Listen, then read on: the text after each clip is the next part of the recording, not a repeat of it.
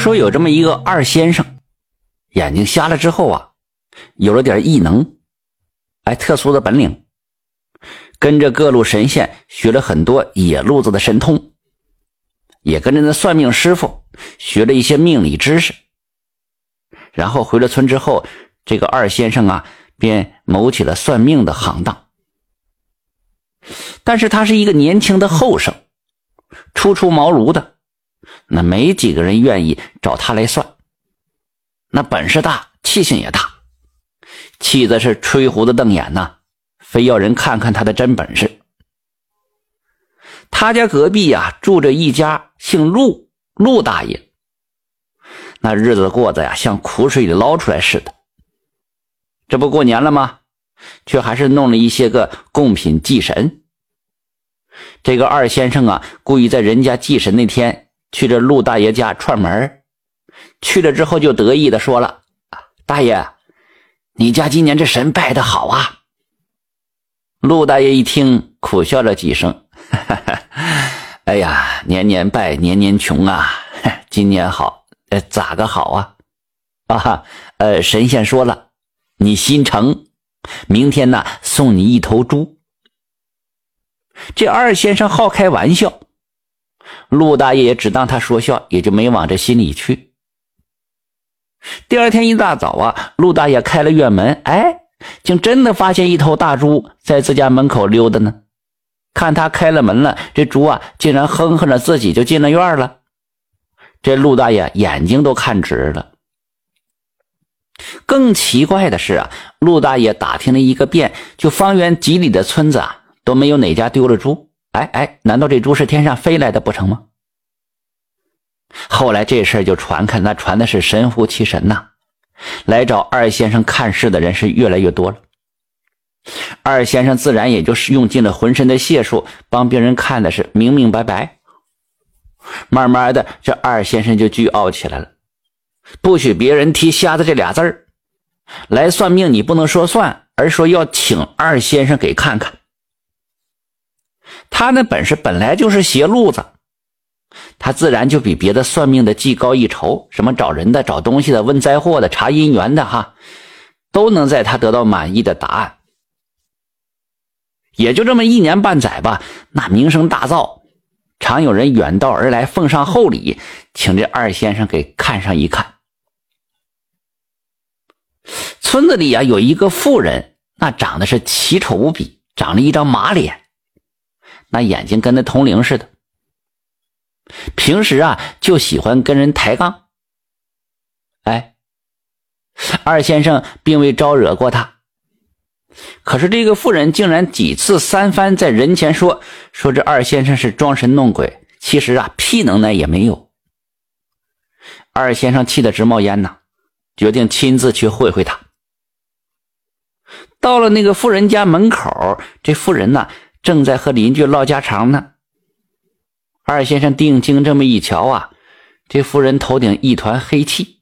哦，这妇人她也不是什么妇人，她更像是个厉鬼。二先生本来想骂他一顿就走的，结果这么一看改了主意了。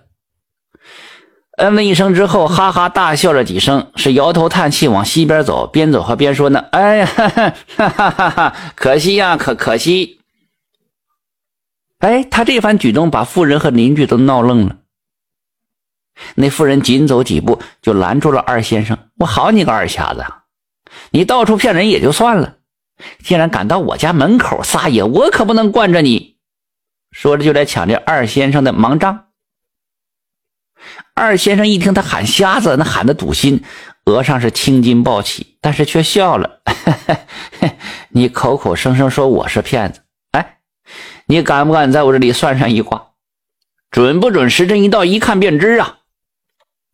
那妇人也不甘示弱，杀气腾腾，有啥不敢的？难不成你算一回还能少一块肉啊？二先生连他八字都没问，直指要害，哼！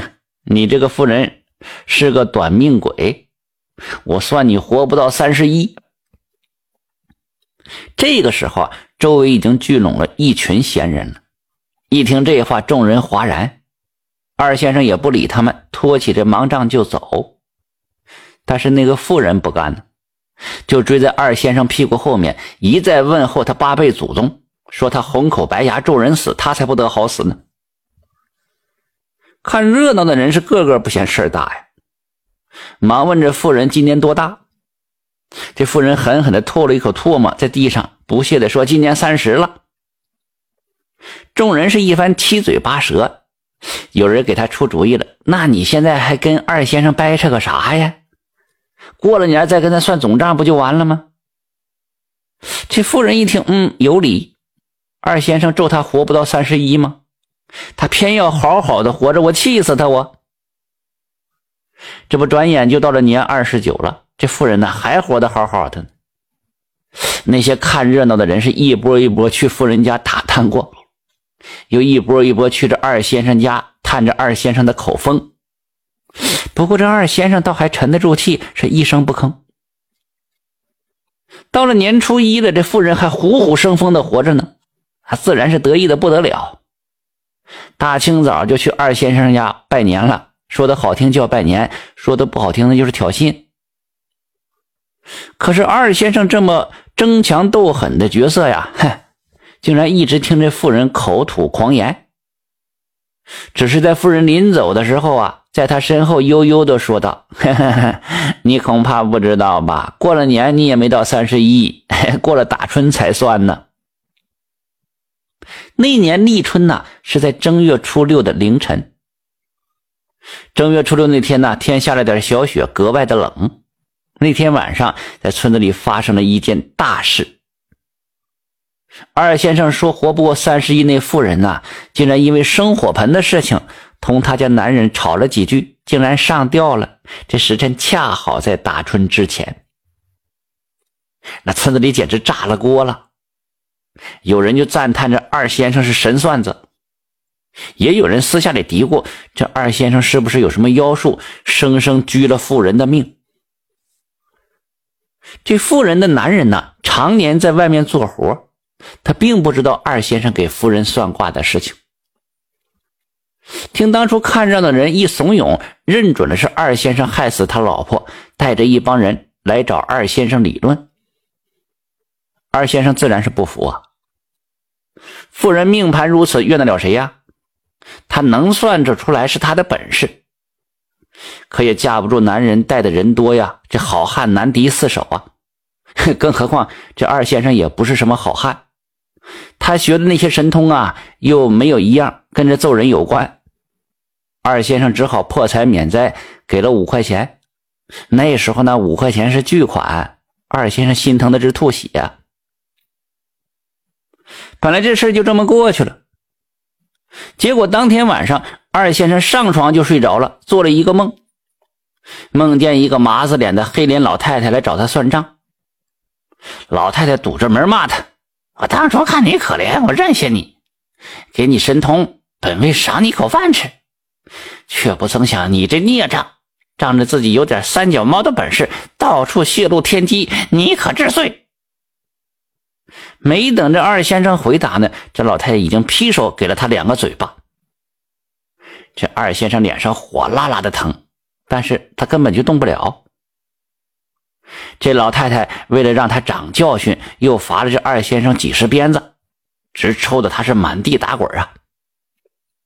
然后老太太看时辰差不多了，神通在身，最损阴德，如若运用不当，就当是蜡烛尽灶，你好自为之吧。一连半个月呀，这二先生都没能下得了床啊。脸上的乌青的巴掌印也很久才消退，但是这半个月二先生也没闲着，他不仅琢磨出了这个黑脸老太太是他当初认下的泥人干妈，也悟透了自己整日显摆雕虫小技的浅薄，对着神通啊，对着命运，对蝼蚁一般等待命运审判的人都多了几分敬畏，从此啊，洗心革面了。